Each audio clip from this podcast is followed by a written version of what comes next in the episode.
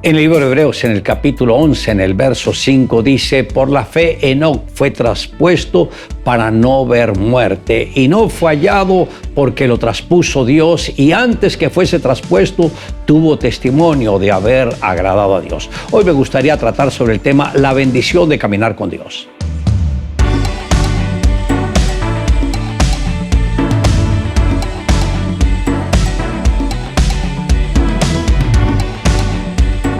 Enoch vivió los primeros 65 años de su vida haciendo su propia voluntad y siguiendo sus propios deseos, mas tuvo una experiencia la cual Dios usó para que diera un viraje total su vida y fue el nacimiento de su hijo Matusalén. Es impresionante cómo Dios usó la ternura de aquel bebé para que Enoch hiciera un alto en el camino y entendiera que la senda en la que él iba lo estaba llevando a su propia destrucción y por lo tanto arrastraría también a su hijo. Aquel día se determinó volver su corazón a Dios y hacer pacto con él. Como dice la misma palabra, caminó Enoch con Dios. Por donde Enoch se movía, Dios lo hacía con él. Su vida quedó ligada a la presencia de Dios y fue tan estrecha la relación que el mismo Señor decidió llevárselo al cielo en su cuerpo físico y espiritual para que no conociera la muerte y algo similar está por acontecer con todos los cristianos que caminan con Jesús. El mismo Señor los trasladará de este mundo al reino celestial para que no conozcan la muerte y de esta manera podamos estar con Él para siempre. Como dice la Escritura, caminó pues Enoch con Dios y desapareció porque le llevó Dios. Esto está en Génesis capítulo 5, versos 21 al 24. Uno de los aspectos más sobresalientes en la vida de Enoch fue su determinación de caminar con Dios todos los días. Ahora, la gran pregunta es, ¿qué significa caminar con Dios?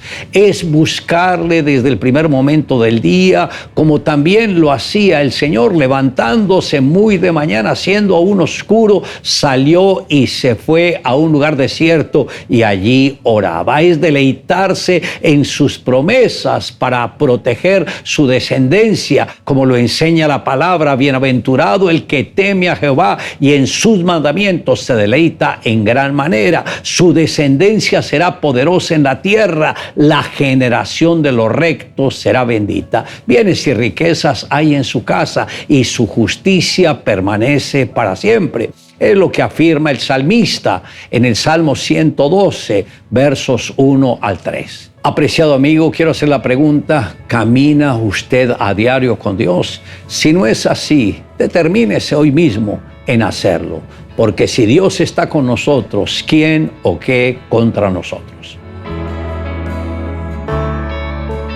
Un hombre entró en una cueva y en su interior habían tesoros y piedras preciosas, y cuando lo vio dedicó todo su tiempo a guardarlo.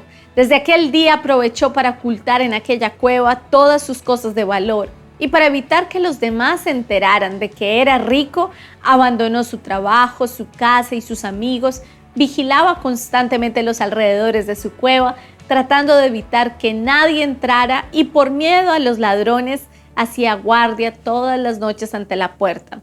Así que el hombre estaba tan dedicado a su cueva que casi no comía ni bebía y empezó a enfermar al punto de que no se podía mover y comprendió que para nada le había servido guardar su tesoro. Decidió compartirlo con otros justo antes de morir. Así dejó la avaricia y entregó sus riquezas a los que iban pasando por el camino, haciendo feliz a muchas familias del lugar donde vivía. Por ejemplo, la primera persona que le entregó el baúl de joyas fue una mujer que tenía a su hijo enfermo y con esto pudo pagar el tratamiento de su hijo. Al segundo fue un anciano que pudo solucionar su futuro y le agradeció con una sonrisa. De esta manera, de poco en poco, pudo ayudar a solucionar a todas las personas que había a su alrededor.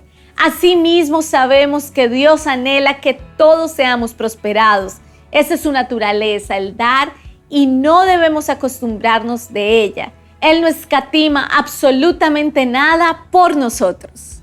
Le invito a que me acompañe en la siguiente oración. Amado Dios, gracias por ser nuestro Dios. Gracias por revelarse a mi vida. Gracias por enseñarme cómo conectarme contigo, cómo caminar contigo, cómo estar protegido contigo. Y yo sé, Señor, que en este andar Tú me guardarás de que no me desvíe ni a la derecha ni a la izquierda y que pueda siempre glorificar tu nombre. Te amo Dios, en Cristo Jesús. Amén. Declare juntamente conmigo, me determiné en caminar con Dios todos los días de mi vida.